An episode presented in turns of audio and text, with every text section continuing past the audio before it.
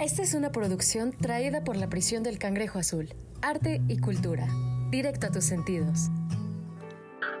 Bienvenidos a Los Prisioneros del Cine, en donde tocamos diferentes eh, películas y andamos no, no, tanto en profundidad, pero sí de los que nos gusta acerca del, del ámbito cinematográfico. En esta ocasión voy a hablar con un amigo mío que conocí durante corto tiempo, pero bastante efectivo, una persona bastante amigable, divertida y muy extrovertida, o más de lo que yo soy.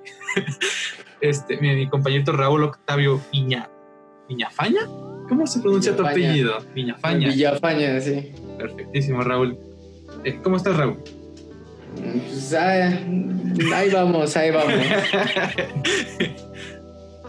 eh, Raúl, platícanos eh, pues de ti, sobre ti primero, para que te conozcan, para que yo te conozca inclusive un poco más.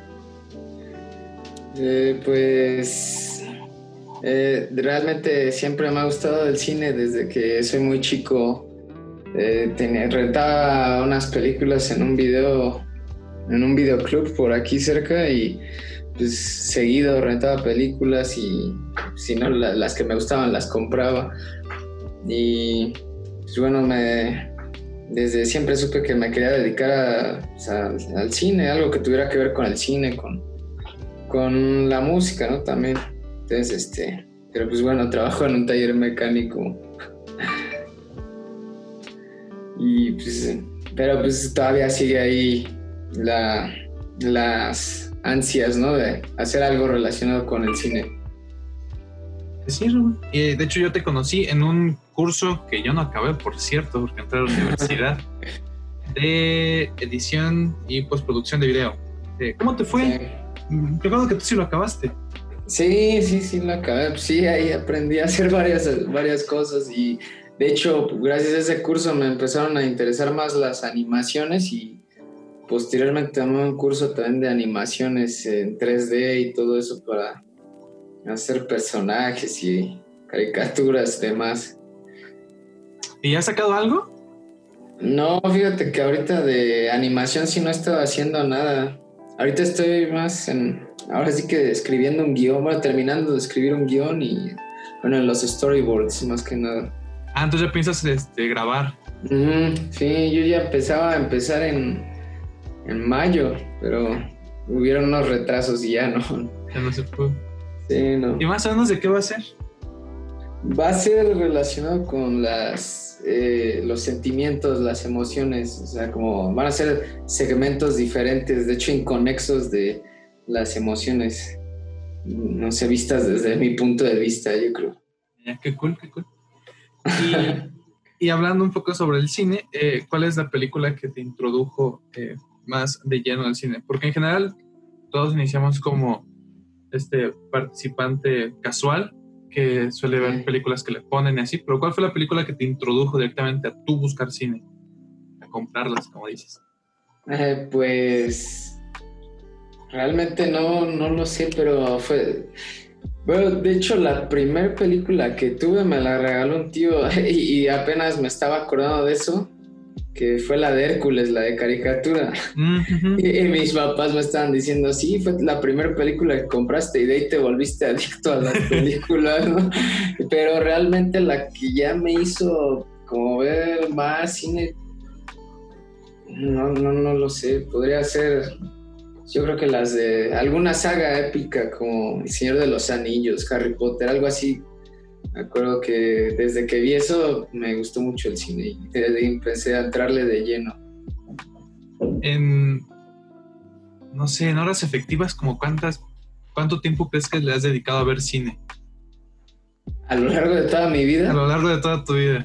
no, no, no sé, unas más de mil horas, yo creo. ¿Sí? Así, no sé. ¿podrías saber que sean seis meses, casi un año de puro ver películas? Sí, bueno, yo de hecho lo, lo, que quisiera es, de hecho en un curso que tomé de cine también me decían que mínimo tenía que ver una película al día. Pero al día, no, no, o sea, a la semana, no. Y yo quisiera ver una al día, pero no, sí. es que entre todas las cosas que hay que hacer sí está muy difícil. Pero sí me la podría, por ejemplo, en un fin de semana puedo ver hasta, o sea, ocho películas, ¿no? Un sábado y domingo, sí, un sábado y domingo, pues completos, ¿no? Pues sí te clavas mucho al cine, pues, o sí te puedes pasar mucho tiempo viendo varias películas. Sí, sí, lo que sí no me gustan mucho, bueno, las series son los que me, me aburre el darle seguimiento y todo eso. Los personajes, que son siempre las mismas situaciones, pero pues...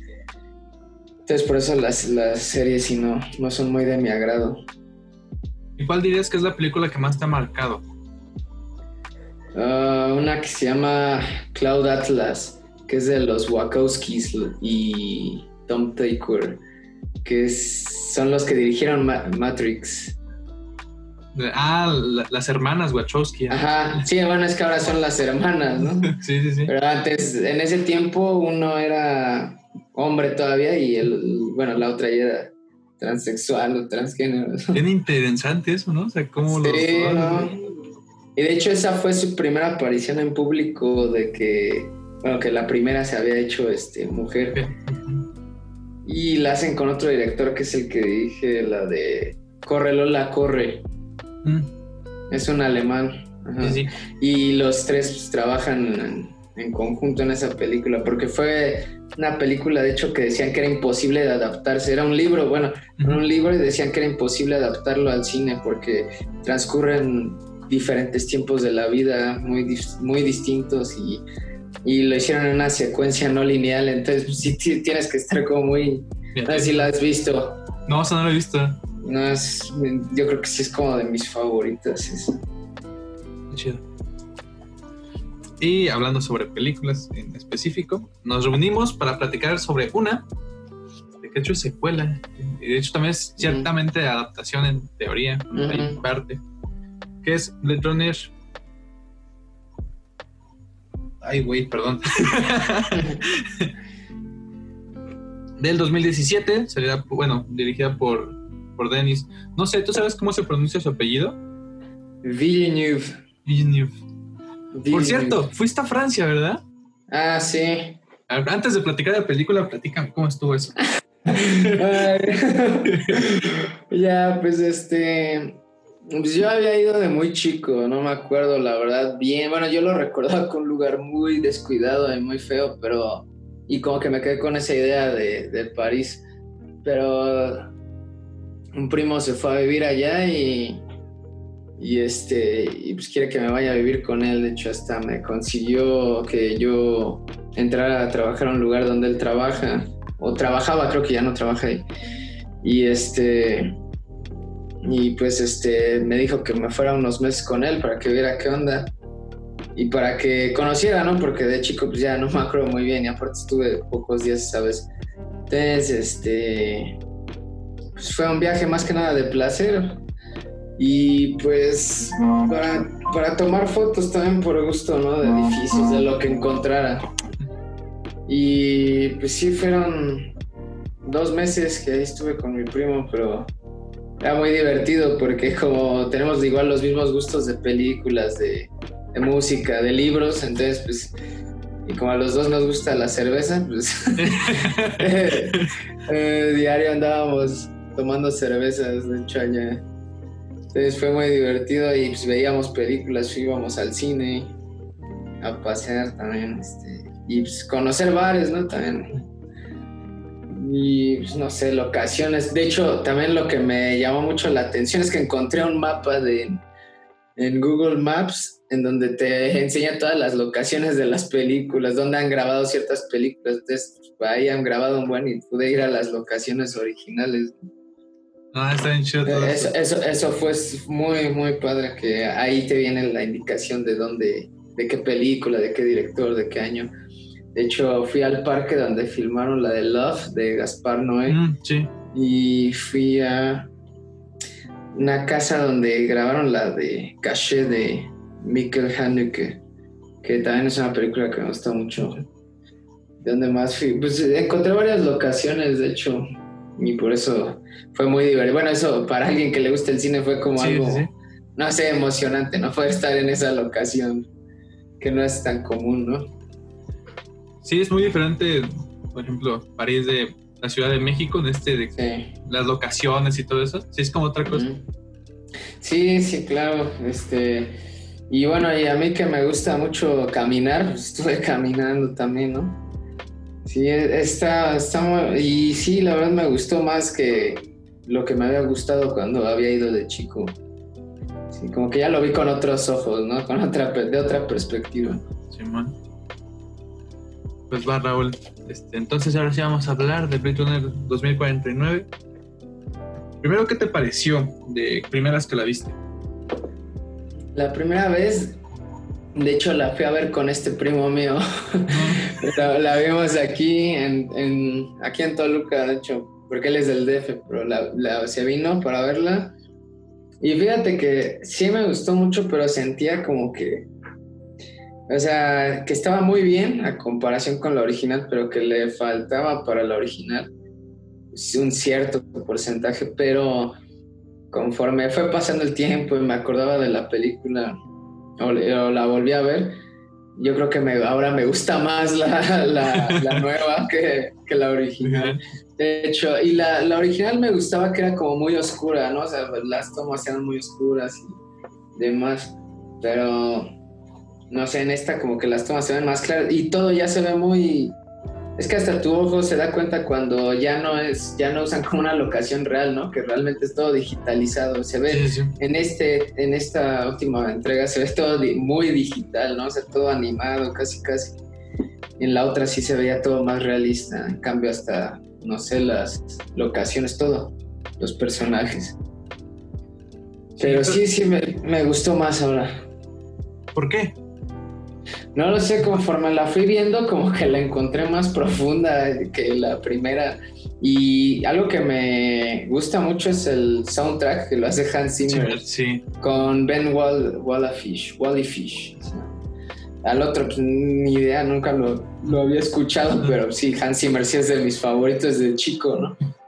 Y, y, lo que me gustó que leí, bueno, es que el primer soundtrack lo hizo un músico que es griego que se llama Vangelis y, aquí imitaron muy bien este, la musicalización de la primera.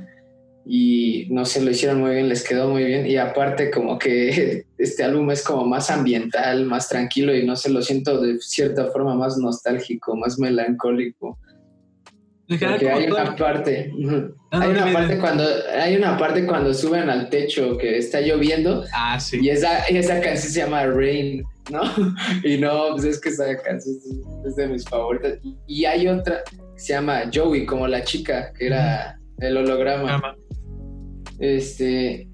Y es la misma que Rain, pero tiene como un final más extendido y como un poco más brusco. Pues, me gusta más esa versión. Pero no sé si el soundtrack fue lo que más me cautivó. De hecho, vi que usaron el mismo sintetizador que usaron para hacer el soundtrack de la primera el mismo sintetizador es un Roland, creo. Sí, un Juno o un Jupiter, no me acuerdo, uno de esos dos. Porque a mí también lo que más me gusta es la todo el soundtrack que tiene la película. Es creo que es una cosa como que te envuelve y sí es un poco más melancólica, más suave, pero como la película, o sea, tampoco tiene mucho, no sé, como la primera de Blade que hay una final, una pelea así épica entre, entre edificios y persiguiéndose y tal. Y aquí no, aquí no, no hubo así como tanto, tanta acción, por así decirlo. No es una película de acción en general. Sí, de hecho, este. Y, de hecho, sí. Aquí es. Es más melancólica esta entrega que la primera. De hecho, porque la primera sí el tipo se sentía mal y todo, ¿no? Era como un solitario, pero en este es un solitario que aparte, este quiere ser algo más grande, ¿no? Y, Todos, ¿no? Sí, como que todo, ves que hasta en una parte le, le pregunta, ah, creíste que eras tú el elegido, ¿no? Todos quisiéramos que hubiéramos sido nosotros. Y algo que estábamos, que comentábamos mi primo y yo cuando salimos de la película era que, o sea, para empezar, no, bueno, ves que el libro nada más es un libro y de ahí pues, viene la primera de Blade Runner, pero en esta nada más como que tomaron el mismo universo y los personajes y eh, de hecho fue el, uno de los mismos guionistas que escribió la primera, la escribió junto con otro, con otro nuevo que ese sí, no, no lo he, no he visto que haya escrito otras cosas. Pero bueno, eh, seguía la misma esencia del, del, que, del autor de los libros de Philip K. Dick, porque era como, decíamos que era muy su estilo eso que hacía creer al espectador que el principal era el elegido, ¿no? O era el, no sé, el, el máster, ¿no? Para decirlo. Y al final te la voltea, ¿no? De que no, él realmente era uno más y, y se sentía mal, ¿no? Consigo mismo, por eso, porque él sí quería ser algo más. Y él, ves que tenía un recuerdo que le habían implantado, porque a los androides les implantaban recuerdos, pero... Mm, pero realmente, y ves que la chica que veía si los recuerdos eran reales o si eran fantasías, le dice que sí, alguien vivió eso, pero nada más se lo implantaron, realmente no era su recuerdo. Y va jugando contigo esa la película, o sea, como que una parte sí, te da a entender de que sí, él es el elegido y al final no. Sí, sí, sí, y, no sé, eh, es muy interesante cómo juega contigo si esa película te hace creer todo que él es el principal, que bueno, sí es el principal de la película, pero que él es como lo el milagro que decían que habían estado esperando todos los androides, todo eso, y no, pues él nada más se queda, se queda ahora así que contemplando, ¿no? Bueno, queriendo haber sido él, igual que todos. Pero eh, Igual yo creo que como que las de Blade Runner hablan mucho de la soledad, o sea, el tipo era un solitario igual que en la primera, pero en esta, no sé, pues tenía su acompañante, ¿no? Su, su holograma, la, esta chica Joey. Y eso lo hacía sentir menos solitario. Por eso, de hecho, a mi, a mi primo y a mí nos dio mucha tristeza cuando pisan el dispositivo de donde salía Joey y que pues ya de ahí se extermina Joey, ¿no? ¿Qué parte era lo que que en parte era lo que ella quería, ¿no? O sea, cuando la saca de la casa, que le dice, ok, si esto se destruye, tú ya te acabas. Y ella dice que sí, como una, una mujer real. Persona, Una persona real. Quería, quería sentirse, sentirse viva de alguna manera. Sí, de hecho, fíjate que en las de Blade Runner manejan mucho eso de lo que es, es lo que es ser un, humano, ¿no? Y si la inteligencia artificial existiera, ¿qué, ¿qué, es lo que nos diferenciaría a los humanos de la inteligencia, de los robots, ¿no? Entonces, este, no sé, cosas. Bueno, realmente Philip K. Dick, él decía que él no era un novelista, él decía que él era más que nada un, un filósofo, decía. Y bueno, él estaba inspirado mucho por Carl Jung, me parece. Él, leía mucho de filosofía y él quería, él siempre hizo como novelas muy existencialistas. Y sí, entonces por eso lo que es ser una persona, ¿no? Él hablaba mucho también como de la percepción de la realidad y la identidad de las personas. Entonces por eso la identidad que tenía este androide, ¿no? Y por qué quería ser eh, más humano que máquina, ¿no? Y de hecho en una parte también me acuerdo que comentábamos, mi primo y yo, que eh, bueno, en una parte de la película dicen que no hay nada más humano que morir, porque los androides, ves que antes en la primera película duraban nada más tres años. Y en esta ya eran inmortales, ¿no? Y entonces les preguntaban que por qué querían ser inmortales y así si lo más humano que teníamos era vivir. Y comenta, no, morir, morir. Y comentábamos que no, que de hecho que lo más humano que tenemos es el esfuerzo, ¿no? Como cuando una mujer da a luz, eso es lo más, ese esfuerzo es lo más humano que tenemos, ¿no? Y que si te fijas, los, los androides no, no tenían porque ellos eran como muy serios entre sí, no eran como afectivos, no eran afectuosos ni nada de eso. Entonces no lo sé, o sea, realmente querían ser humanos, pero sin dejar atrás el hecho de ser como máquinas, no sé, era algo muy, muy raro entre ellos. Sí, porque no se lo pueden quitar, ¿no? O sea, el hecho de que, porque en esta segunda entrega ya te especifican de que ellos saben que son máquinas y están conscientes de que sus recuerdos son este, implantados, pero es alguna forma de mantenerlos tranquilos para que no se, se revelan y quieran ser algo más.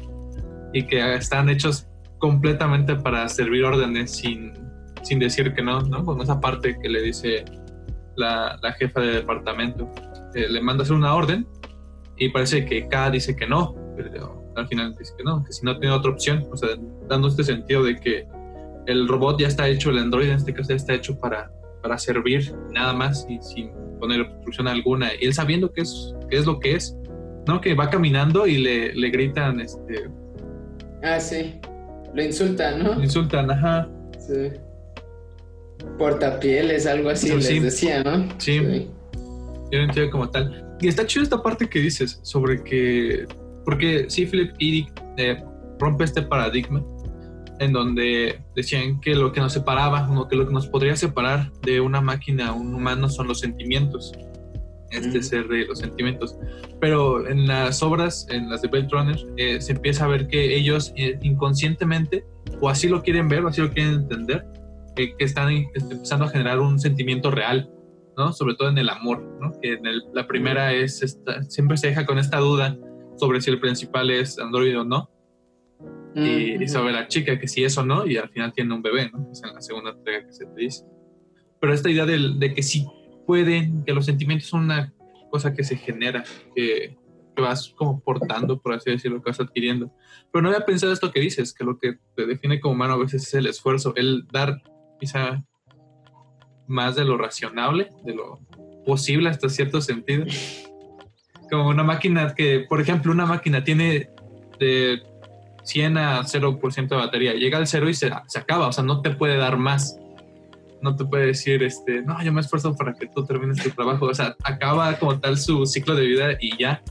Pero esta idea del humano de, del ser humano de creerse un poco más o de intentar llegar a más o sobreexigirse para conseguir su propósito, supongo que es lo que define en cierta parte de la humanidad. Y otro punto que quería hablar era ah, sobre, sobre Judy, sobre el amor virtual. O sea, este, así personalmente, tú estarías con una versión de Judy, o sea, esta persona de holograma que lo único que se encarga es de que si tú estás triste, este, te va a apoyar es como su única función. Pero no sé, o sea, en, mi caso yo me puse a ver a Judy y tal y fue como de que, o sea, si es, vaya, no, no veía tan alejado que muchas personas sí lo, sí lo porque hasta cada lo siente como un amor real y chava también y tal. Sí, pues sí sería como una experiencia interesante, ¿no? A ver qué pasa, porque de hecho no lo sé, o sea, ves que ella antes nada más tenía como un carril y no podía salir del departamento y cuando la ponen esa cosa ya pues cuando van por primera vez a la azotea y pues sí, como a veces de hecho ella se encargaba de satisfacerlo, ¿no? En todo porque le hacía de comer, o sea, sí, sí, él cuando en una parte que va a fumar, este, ella le prende el cigarro, o sea, o sea, es como, era como su sirvienta, ¿no? De lo que mm. quisiera. Y pues también era como su novia virtual, ¿no? Y pues me recuerda mucho a la película esta de Hair. Sí, si la has visto. Sí. Es casi lo mismo, ¿no? Que te encariñas con una, una inteligencia artificial. Pero pues esa, esa chica pues estaba programada para satisfacer al usuario que fuera a comprarla, ¿no? Y sí, sería una experiencia, ah, no sé, interesante. La verdad sí luego hay veces que sí me siento muy solo o, no sé, que quisiera hablar con alguien y sí sería como padre, ¿no? Como, no sé, que me escuchara alguien que no fuera nada más mis papás, ¿no? sí, ese sería yo creo que el principal motivo. Y aparte, pues el... Ves que ahí en la película el modelo era siempre el mismo, era esta Ana de Armas, ¿no? Y de hecho ves que cuando ella, bueno, ya no existe más, cuando aplastan el, ese dispositivo, él pasa por un puente y ve un anuncio en 3D de Joey, de hecho, y él nada más se queda como mirando, no, no dice nada, pero yo interpreto como que pues, se queda mirando en la lluvia y todo, y pues nada más piensan que extraña a Joey, ¿no? Y pues no sé, si en, si en algún momento eso llegara a existir, pues sí sería una experiencia interesante si es que no tengo novia para ese entonces, pues sí, yo, creo, yo creo sí, sí este, me esforzaría por adquirir uno de esos. y algo padre que está en la película es que te recuerdan incisivamente que es este, un holograma, o sea, que no es como tal real, ¿no? Que siempre que, mm. por ejemplo, la lluvia, o sea, antes, eh, cuando al principio salen y todo eso, se ve como muy, muy real, por así decirlo yo. Mm hasta que siempre te reflejan con la luz o cuando tienen esta escena de relación sexual que contrata la chava, por así decirlo, para sentirse en un ah. cuerpo real, que se va, se va la, la chica y yo se queda parada en un momento como que se ve pues igual real, pero de repente le choca la luz y se ve su transparencia. O sea, siempre te están este, reflejando de que, hey, no, no es real. En teoría, como para que no se te, no se te vaya de la mente que no, que no es real, pues, que no, no hay, no podría haber un amor como tal porque está programada para amar, pero que eh, ella sí lo, inclusive pelea, ¿no? Contra su, su programación con esta idea de sacrificarse, de quererse sentir real en, su muerte. Está bien triste. Sí, y creo que de hecho, este, sí, bueno, algo que noté sí desde el principio es eso que siempre se ve transparente. Y otra cosa es que creo que de hecho no se pueden ellos tocar bien. O sea, porque cuando van a la azotea como que se intentan agarrar de las manos, pero no, no se pueden tocar. Y de hecho hay una parte en la cual lo ayuda a investigar sobre... ah, no me, me acuerdo, estaban investigando, estaban viendo unas fotos y ella se atraviesa por él y todo. Entonces, este... Ah, sí. Este, entonces, o sea, creo que ella realmente, pues como es un holograma, no, no puede interactuar palpablemente así con, un- con las personas. Entonces, pues sí sería como algo frustrante, ¿no? algo estresante, ¿no? No, sí sería como muy raro, o sea, como de, o sea, quisi- quisiera ser una persona de carne y hueso, ¿no? Sí. De eso sí sería como algo muy raro, pero sería igual, te digo, una experiencia interesante. Sí, y sí, eh, pues eso del holograma es que también, o sea, si llegara a existir algo así, estar viendo a una persona medio transparente también estaría medio raro, ¿no? También es algo padre que, como dices, que solo es un libro y se generan como este, como pueden generarse dos películas o una, una serie, un- una serie de películas por el mundo que, que tiene y lo rico que es en tanto a, a experiencias y a personajes que puedes sacar de ahí. Y otra cosa como cool que se me hace es que no da explicaciones de más, no te dice cómo es que llegó la humanidad ahí, qué pasó antes, porque siempre se habla como de una revolución, de una pelea en otros planetas, Mm, de esta idea de que ya no, o sea, los, los androides están hechos para hacer como el trabajo sucio, por así decirlo, de los, de los humanos y el rencor que pueden llegar a, a utilizar. Entonces, hay como mil temas que no se abordan, eh, pero que están ahí, ¿no? Y otra cosa que se me hace como interesante, cool de las películas, es que no buscan esta idea de, de sacar este, secuelas o de tener como versión 3, 4, 5, sino que sí es una historia que se abarca de, de inicio a fin, que sí al final te lo puede dejar como, este, entre comillas, abierto a interpretación, pero te da como de alguna manera un cierre o es un final eh, abierto que te deja cerrarlo a ti, o sea que no, no nunca te da esta pauta de que vamos a abrir este, una serie de películas para hacer de esto un, un negocio reditable, porque estaba viendo que en general esta película no le fue tan bien en taquilla como se esperaba, también por el cómo se vendió y en general porque pues sí, no se esperaba mucho de una secuela, sobre todo viniendo de la primera que se convirtió este, prácticamente de culto, que de hecho también la primera no le fue bien en taquilla por, por, la historia que no llamaba demasiado la atención. Sí, yo creo que algo que eh, fue bueno fue que, pues, como te digo, utilizaron a uno de los guionistas originales que adaptaron el libro de la original y aparte el director de fotografía también fue el mismo, Roger Dickens. Entonces, pues, o sea, los que eran, porque esa película se volvió de culto, ¿no? Entonces, este, los que eran realmente fans de esa película, no, pues sí, en lo que, bueno, yo lo- mi primera reacción cuando vi que iban a sacar una secuela, pero dije, no, nada más espero que esté buena, que no hagan una cochinada, porque pues, ensuciar como el nombre de Blade Runner sí va a ser como algo, no sé, que sería muy difícil de perdonar. Pero este, no, pues este, hasta eso todo bien.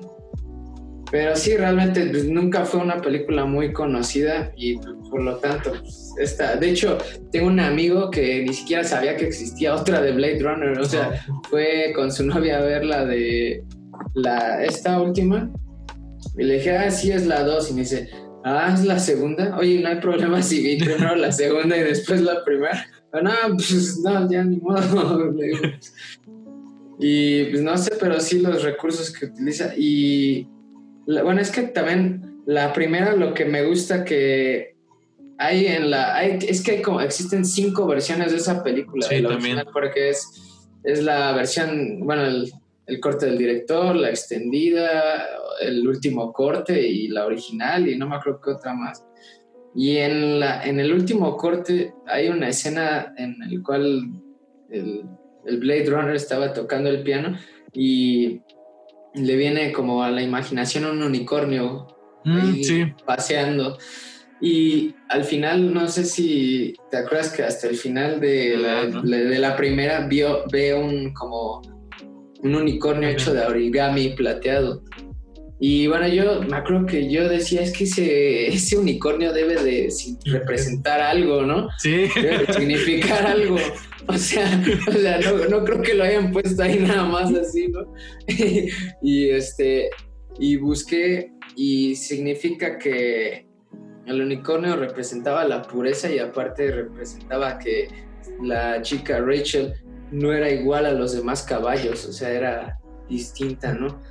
Y eh, a eso me voy porque dijiste que luego no buscan explicar mucho, ¿no? O sea, realmente sí, varias cosas las dejan a tu imaginación. De hecho, el final de la 1 es muy abierto porque nada más se ve que se van juntos, ya no sabes si se quedaron juntos y, a dónde se fueron, ¿no? Ni nada. Y pues la secuela yo creo que salió ahora sí que sin querer, ¿no? De repente, 30 años después se les ocurrió, ¿no? Pero ya ni era como el, el proyecto de el director anterior de Ridley Scott, ¿no? O sea, como que Ridley Scott la produjo, de hecho esta última, pero ya no estuvo como tan involucrado, ¿no? En las cuestiones creativas o artísticas.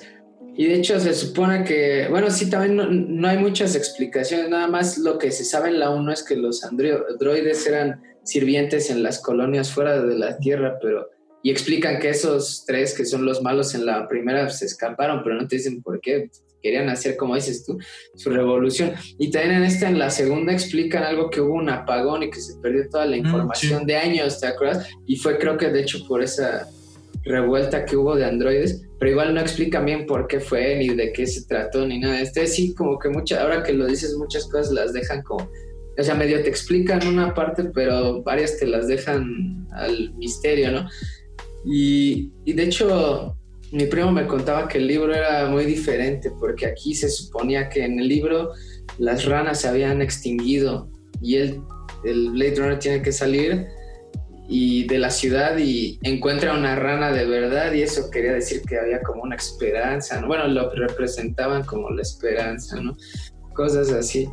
Y no sé, este sí, es un libro muy interesante, no lo he podido leer, pero he querido, porque sí sé que tiene más diferencias que la película y es muchísimo más profundo. De por sí el título me gusta mucho porque ves que el título original del libro es, es una pregunta que si las ovejas soñarán con... No, los androides soñarán con ovejas eléctricas. Sí. dices como te casco, eh, ¿qué onda con ese título? Y es tan viejo ese libro. ¿Cómo se le habrá ocurrido, no? O sea, ese cuate yo creo que estaba muy avanzado para su tiempo, la verdad. Y, no lo sé, este, tuvo muchos matrimonios. De hecho, tuvo una gemela que creo que falleció a los seis meses de haber nacido. Eso también lo influenció a, escribir porque eso le daba tristeza no haber conocido a su gemela. Ándale. Ándale, sí, sí. Sí, y él estaba interesado en muchas enfermedades este, mentales, en la esquizofrenia. Él estaba muy interesado en cosas muy, muy interesantes y por eso, pues, no sé, pues, nos dio estas obras muy buenas que, no sé, he visto otras películas que han hecho de sus novelas y la verdad no me han gustado. Vi una que se llama Total Recall, que es una porquería, la verdad, no lo supieron adaptar bien. Y otra que se llama El Pago, con Ben Affleck, que no, tampoco es muy buena. creo que de las únicas novelas buenas que han adaptado es esta y vi que apenas hicieron una serie de Amazon Prime de otra de sus novelas que se llama El hombre en el castillo alto, y, hicieron tengo una serie en Amazon Prime, pero bueno, esperemos que esté a la altura de la novela, ¿no? Sí, también la dificultad de adaptar, eh, de adaptar. De hecho, que es un acierto en Blade Runner de que no se dedican tal cual a, hacer una adaptación per se de la obra, sino que toman ciertos elementos y la convierten en película. O sea, si es una adaptación tal cual, se tiene que hacer una adaptación, no un, porque si vas a hacer nada más el refrito del libro, pues parece Una réplica, sí, una réplica. Sí, como que también este, estuvo bien que le pongan, porque como dices, o sea, si quieres leer el libro, pues lees el libro, ¿no? Si quieres ver exactamente lo que está pasando, pues ya te lo, lo ves en el libro. Y no, sí, este, la verdad sí fue un gran proyecto. Y de hecho esa película inspiró muchísimas películas más. De hecho hay una película muy interesante que está muy interesante, muy inspirada en esa que se llama, es del hijo de David Bowie, de Duncan Jones.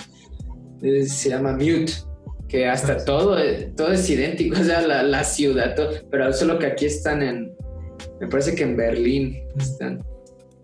Y, y todo, o sea, y hasta Duncan Jones dijo que sí estaba muy inspirada en Blade Runner y está muy buena. En general, todo el, el, círculo del cyberpunk salió de Philip K. Dick y lo retrató como retrató en Blade Runner y de ahí se generó una como esta idea ¿no? del, del futuro distópico de que abandonando un poco las partes por ejemplo que tenían de antes el sentido de futuro como algo bonito como que el futuro era progreso y vamos a vivir con espacios muy limpios cuando cuando llega este cyberpunk que dice que no, que el futuro es un poco sucio, ¿no? Esta ciudad de Tokio o en Londres que se ven como todas, sí, como en un futuro, quizá no distópico tal cual, pero sí muy sucio y lleno de, de, luces, sí, sí, está, está interesante. Sí, sí, sí, y este... De hecho, también los que toman mucho eso del cyberpunk es en Matrix también, ¿no? Que también se ve así todo, todo sucio. Sí, como, sí, el cyberpunk es sí nació como de ahí, ¿no? Como que su influencia, sí influenció mucho Blade Runner para todo eso.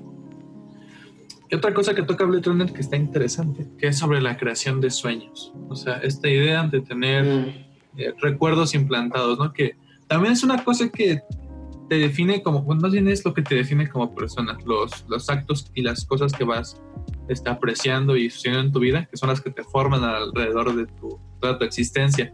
Pero ¿qué pasaría si te empiezan a, crear sueños? Si realmente tus recuerdos no son reales y son implantados, que en parte es cierto.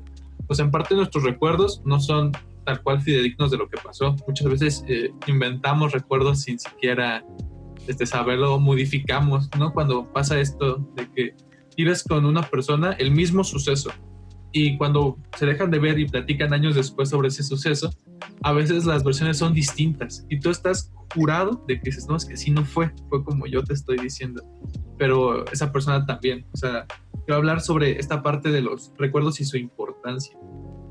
Sí, de hecho, este, hay eh, otra película de Christopher Nolan que se llama Memento, no sé si la has visto. En esa él dice que de hecho la memoria es traición porque la memoria no siempre es como la recuerdo, bueno, los recuerdos no son como los recordamos, o sea, la memoria deforma los recuerdos, o sea, puede que hasta, no sé, una pared la hayas visto, la recuerdes pintada de cierto color y no sé así que en la que recuerdas que hay una cabina de teléfono cuando no está ahí, ¿no? O sea, la memoria deforma los recuerdos, o sea, ahora sí que, que cada quien este, tiene su, su percepción del recuerdo y muchas veces puede que nadie esté en la, en la lo cierto, ¿no? Porque las cosas las recuerdan todos diferentes. O como les hayan pasado, las situaciones, no lo sé. ¿Qué recuerdo tuyo te gustaría olvidar? Ah, no lo sé, serían muchos, yo creo. ¿Sí? Yo creo que quisiera olvidar este. Hijo, no sé. Serían muchos. Yo creo que, que nací, ¿no? no, pues no sé, mis exnovias o las relaciones pasadas. Quisiera olvidar porque es algo que constantemente me atormenta, ¿no? Sí, de hecho también, precisamente igual. Siento que también, es que sí, es normal que se piense esta idea de que al humano lo hacen las emociones porque lo primero que evocas o lo primero que recuerdas son en, esos como sentimientos, en lo que te, afectó, te dirigió a lo que a lo que eres como persona y tal. a ver, entonces, ¿qué sueño te hubiera gustado? Más bien, ¿qué recuerdo te gustaría tener de alguien más robado? Así una experiencia que alguien más tuvo, que a ti te hubiera encantado ah, tener. Mm, sería uno de éxito, o sea, que sintiera, que hasta al recordarlo sintiera ese éxito que recorre mi cuerpo, ¿no? esa emoción, ¿no? De, alegría.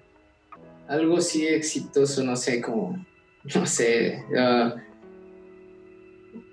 por ejemplo, un deportista, ¿no?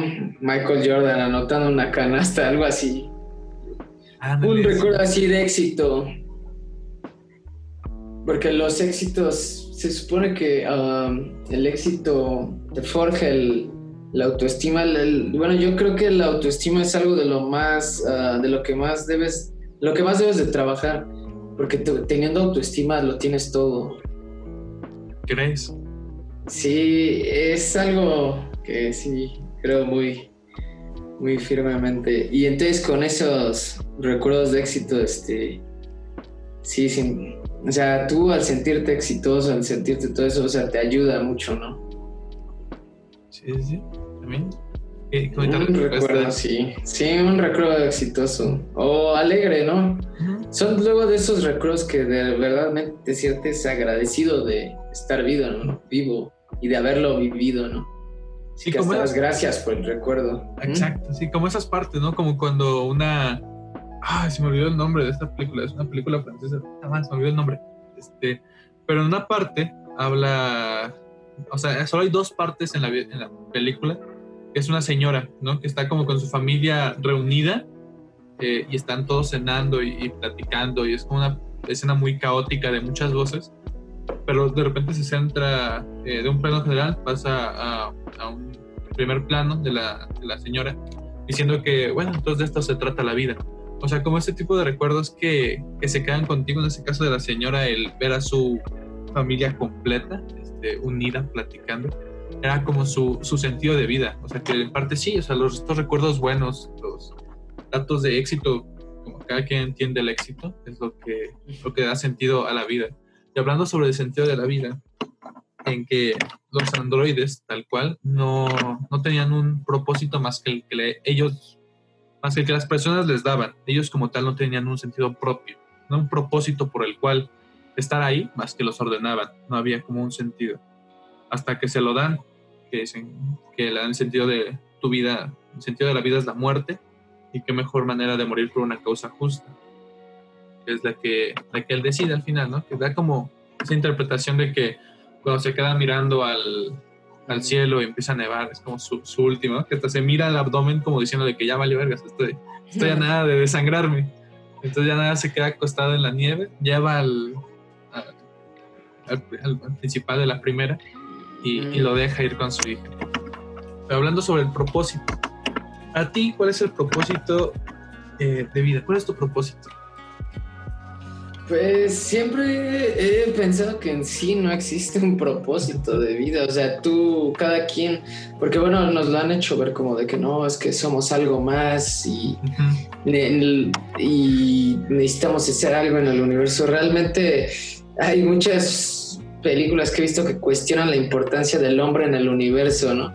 Y realmente no somos necesarios para el universo, el universo seguiría su mismo ciclo. Realmente aquí cada quien le da el propósito a su vida, ¿no? De lo que quiere. Pues yo no veo otro propósito más que estamos en un mundo de abundancia y todo eso, pues pasarla bien, disfrutar, pero siento que el, ahora sí que el sistema económico no nos lo permite totalmente, ¿no? O sea, ahora sí que es casi toda tu vida estar trabajando, estar este, en friega, ¿no? En el trabajo, ir aquí, de acá, este, no te alcanza, no puedes hacer muchas cosas que quieras. Entonces, pues si aparentemente se trata de abundancia, pero pues no la hay, entonces pues, no, no sé, o sea, estamos muy como condicionados, ¿no? Hay abundancia, pero no para todos. sí, sí, o sea, el mundo donde vivimos es de abundancia, ¿no? Pero pues, pues se pusieron listos unos y tomaron y, y bueno, ahora está mal distribuido, ¿no? Pero pues también digo, pues, ahora sí que también si no, no sé, no sé cómo sería si no, si no fuera de esta forma, ahora sí que no tengo idea, porque tendríamos que verlo, ¿no? ¿Cómo sería si para saber? Porque es difícil imaginarlo, podríamos pensar o que habría un caos porque no hay reglas o porque no hay un sistema económico o, por, o podría ser que no, no lo sabemos. Y solo sería divagar, pero como esta idea bonita, ¿no? Que todos nos dedicamos a lo que nos gusta todos podemos este, realizar nuestros sueños.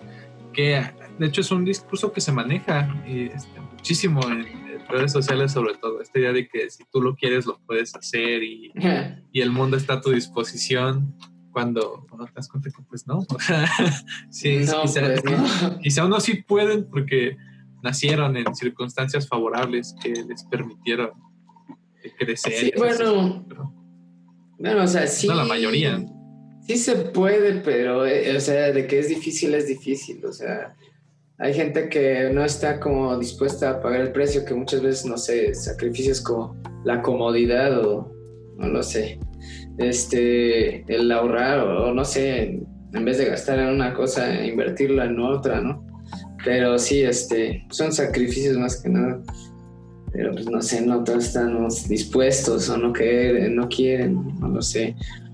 Pero sí, pues ahorita ahora sí que casi todos somos esclavos, ¿no? La mayor parte de, la población somos como los androides, ¿no? esclavos, ¿no? Sí, así es, o sea. ¿Crees que una vida con androides sería más fácil?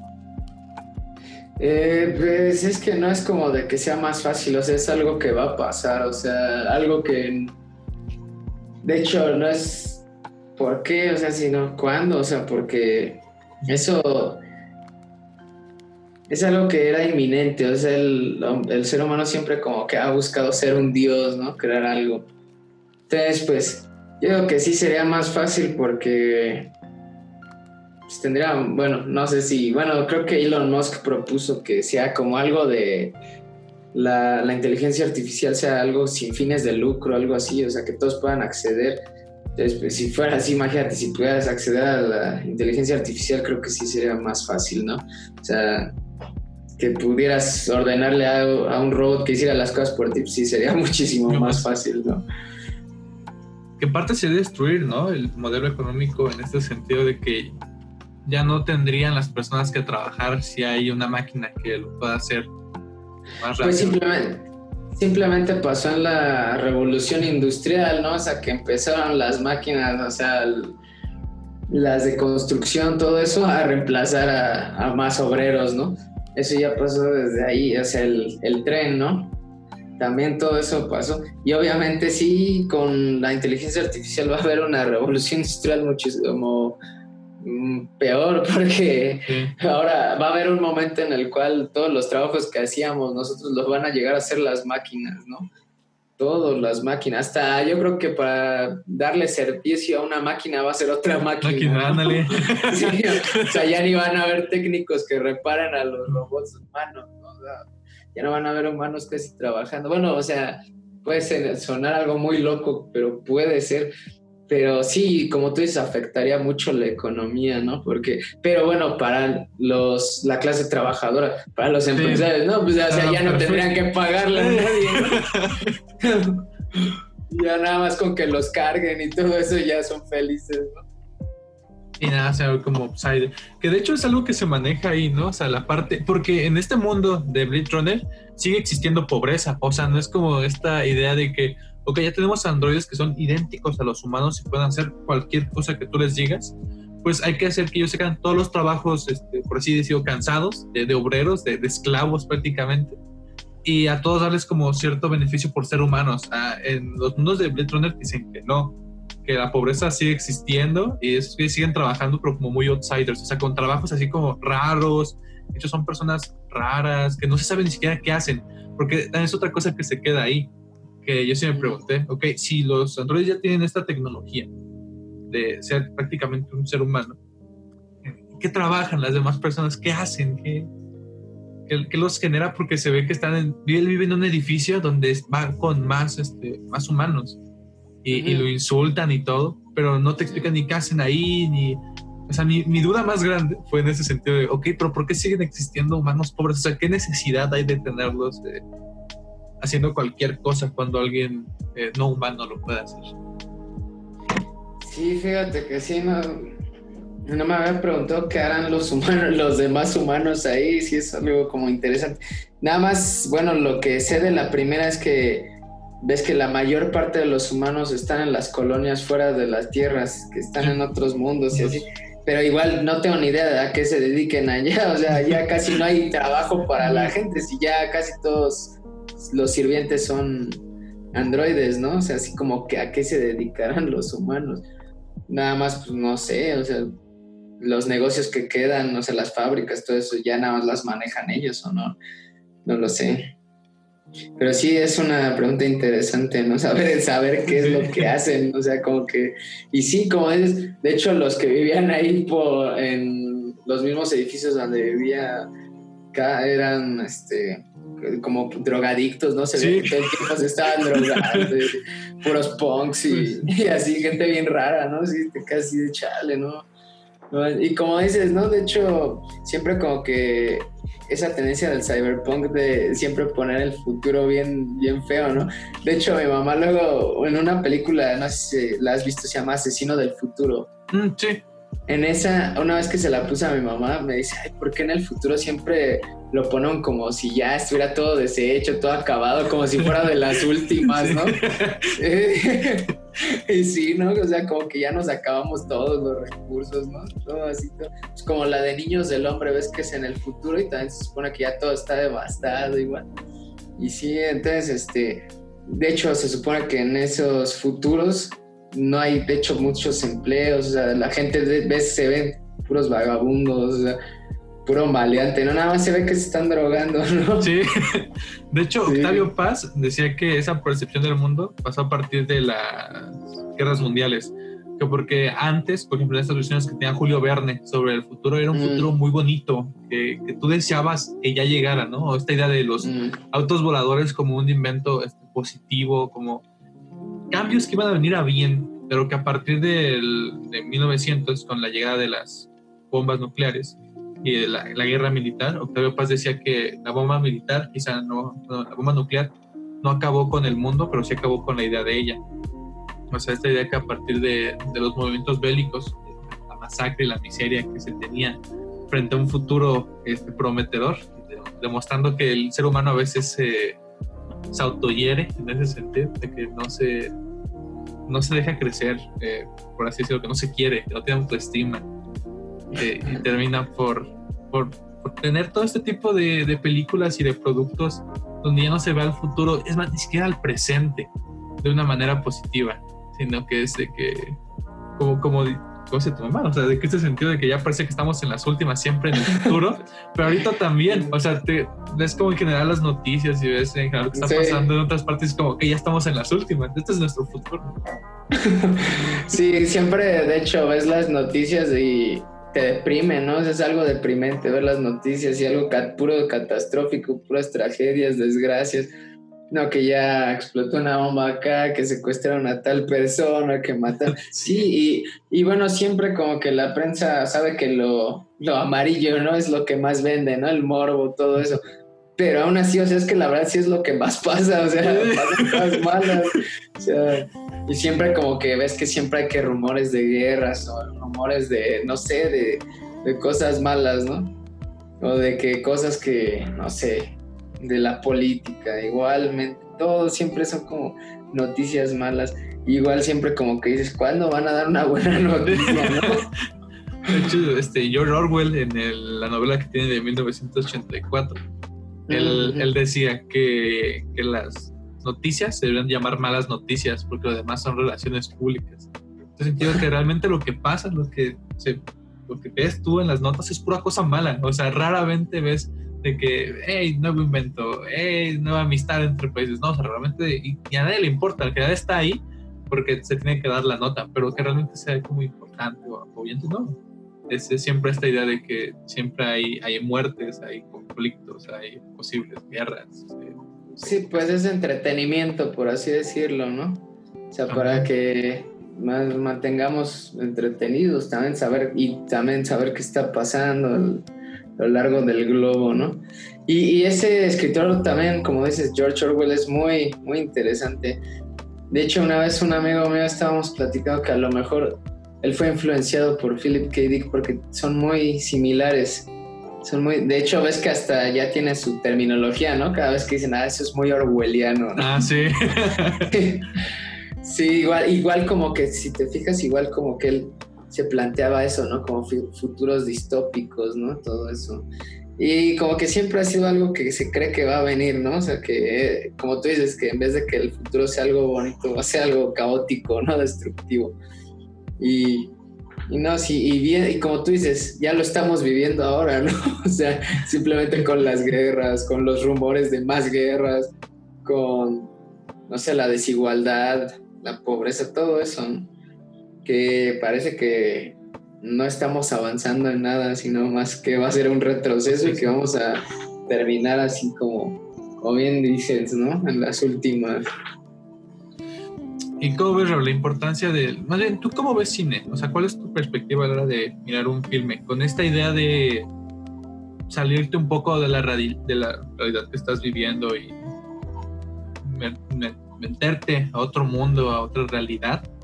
¿O ves más esta idea del cine como un reflejo de, la sociedad y de tiempos en los que se, se filma cada una?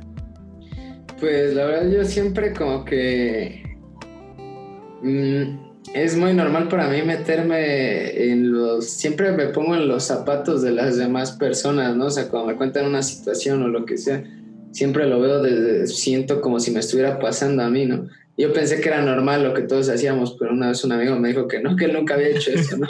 y dije, ah, pero me pareció raro, ¿no? Y entonces también lo mismo me pasa en el cine. Cada vez que yo veo una película, o sea, me pongo en los zapatos del principal, ¿no? O de los personajes que estén ahí. Más que nada de la perspectiva del principal, yo creo, porque es como la mayoría de las películas te lo plantean, ¿no? Y sí, pues me, me meto en ese mundo, me siento ahí, ¿no? Y sí, como que es un, sí, como dices, de cierta forma un escape de la realidad, ¿no? O sea, para vivir otras cosas, ¿no? Para ver otras cosas que no podrías ser capaz de hacer en tu vida cotidiana, ¿no? Tu vida común.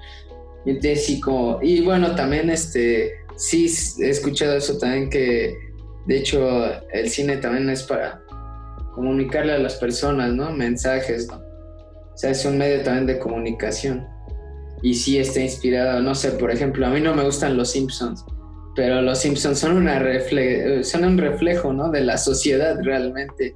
O sea, es como una, de hecho, una parodia de la sociedad. Y muchos, muchos que hacen eso, ¿no? También como Black Mirror, que son críticas sociales, ¿no? Es de un futuro distópico. sí, también, o sea, yo creo que depende del cuál sea la película, ¿no? Por ejemplo, los, o bueno, el programa como esto, Los Simpsons sí son un reflejo de la sociedad americana, ¿no? Mientras que, no lo sé, hay películas que son de otras cosas que pues, no creo que sean una, ahora sí que un reflejo, ¿no? Pero sí, o sea, siempre como que quieren mandar, o sea, comunicar, ¿no? A la gente, ¿no? Algo, un mensaje, eso sí. sí. sí. sí. está chido. Y ya por último, Raúl, ¿Cómo recomendarías esta película y a quién? Eh, pues se las he recomendado ya a varias personas, pero, pero no la han visto, creo. Eh, ¿Por qué crees que pues pasa eso? O sea, que esta película también no llama tanto la atención como pues, John Wick, por ejemplo, que es más de acción. Mm, no lo sé, yo creo también porque, bueno, en lo personal me gustan mucho las películas largas. Mientras más larga es una película, me gustan más. No sé, me da placer que las películas sean largas, no sé por qué. Y esta dura casi tres horas. Y bueno, es una película larga, es lenta, es pesada. O sea, también por eso como que eh, sí no es como muy apetitosa, ¿no? Para otras personas. Y pues no sé, se la recomendaría, yo creo que a mi exnovia, bueno, no fue mi exnovia, pero bueno, mi expareja.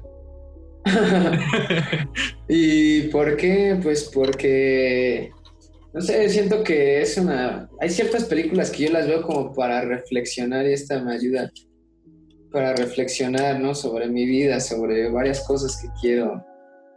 Y no lo sé, se me hace muy... Ah, muy conmovedora por todo lo que le pasa a este cuate, ¿no? Todas las desgracias que sufre. Entonces sí. Pero pues no sé, ah, dicen que la gente que te recomienda nuevas películas es importante en tu vida, ¿no? Pues sí, pero sí, en general tienes, sí tienes la razón. O sea, no es, es una película algo, es que no sé, a mí no se me hizo pesada, ¿no? se me hizo como muy bonita, muy, muy sutil. Sí, de hecho, para mí tampoco. Sí, a mí tampoco es pesada porque no sé si has visto, uh, creo que una vez te comenté del cine de Tarkovsky, que es uno de mis directores favoritos.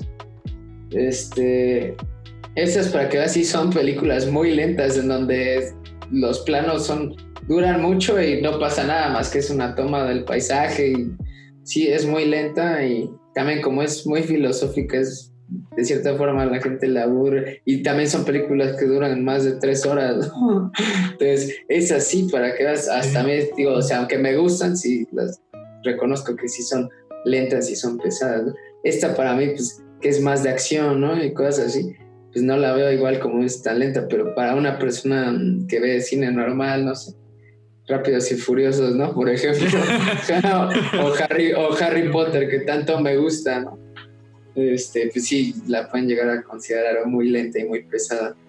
Pero pues sí, para mí no, no, Y como te digo, es de acción aparte, no acción tan explosiva, pero sí de acción, en fin. Sí. Y y ahora sí, ¿algo más que quieras agregar, Raúl? Eh, pues me acuerdo que una vez vi un análisis de esta película muy, muy interesante en la cual un tipo hace como todo un ensayo de, de cómo él interpreta la nueva de Blade Runner y es muy interesante.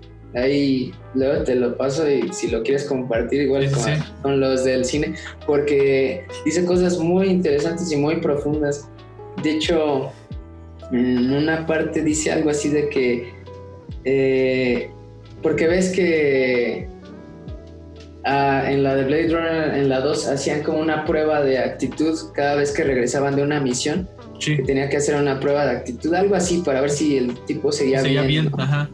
Y algo que decía, una frase que decía era dentro de las células entrelazadas, ¿no? Entonces analizan esa frase de que eh, estamos en un mundo donde todo está entrelazado, ¿no? Y nosotros queremos entrelazarnos con las otras personas.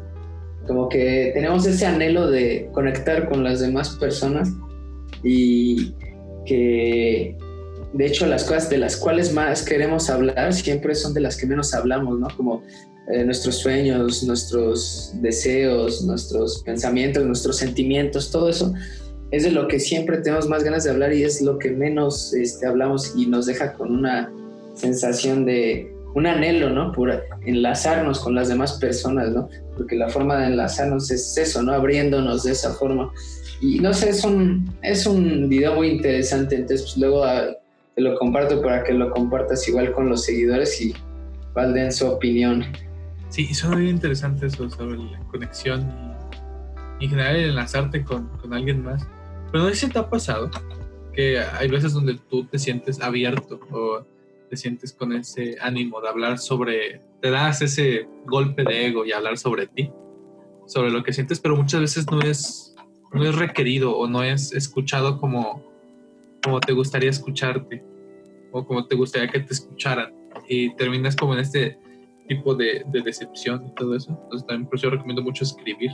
El hecho de escribir es como platicarle a la libreta aquello que solo ella te puede responder o solo ella te puede escuchar perfectamente como no lo hacen algunas personas.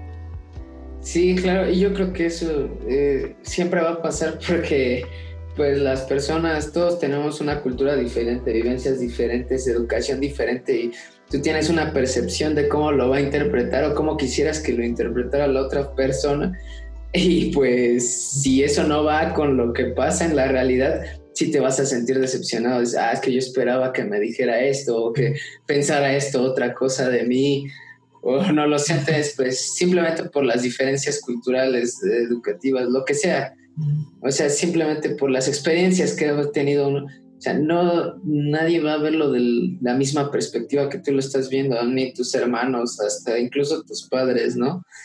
Este, entonces sí, o sea, tú, este, ahora sí que cada quien estamos solos en nuestro mundo, ¿no? O sea, que tenemos esa percepción todos lo ven de diferentes ángulos, ¿no? O sea, estás parado de un lado y lo ves de esa forma, las otras de otro lado y lo ven de otra forma. Entonces, pues sí, puede que, aunque puede que se esfuercen mucho en entenderte, pero no creo que lo lograra ni, o sea, nadie lograría comprender al otro en su totalidad, ¿no?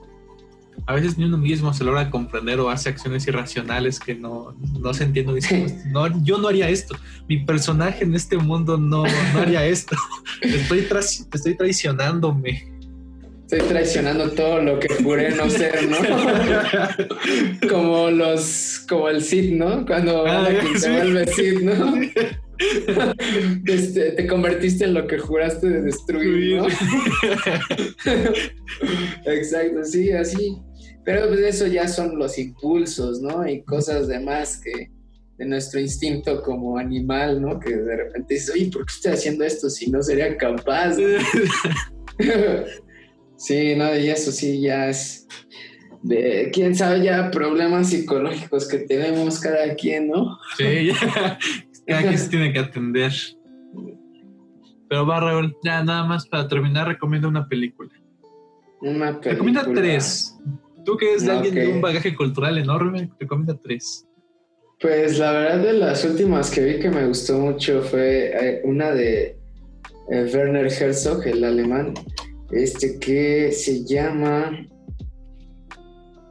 Family Romance LLC, que él a pesar de ser alemán la filmó en Tokio y con puros japoneses y con una cámara de esas, o sea, chicas, muy, muy chica, o sea, una cámara nada más que grababa en 4K, pero está muy buena la historia. Y, ¿cuál sería? Pues, no sé, la de Sueños de Kurosawa. También me gusta mucho Akira Kurosawa. Y otra sería, yo creo que, pues no sé si una de Carlos Reigadas o Sí, una que me gusta mucho de Carlos Rigas es una que se llama Luz Silenciosa, es mexicana y es muy buena. Perfectísimo, Raúl. Eh, muchas gracias por acceder a platicar un rato sobre cine y en general de la vida que nos pasamos un rato. sí, ¿eh? estuvo muy a gusto, ¿no? Gracias a ti por invitarme, me dio mucho gusto estar aquí. Bueno, amiguitos, este, pues ya es todo. Muchas gracias por escucharnos, por escuchar Los Prisioneros del Cine. No olviden seguirnos en La Prisión del Cangrejo Azul, que prácticamente está así en todos lados. Y nada más. Muchas gracias por escuchar esto. Te quiero mucho. Un beso. Toma agua. Bye.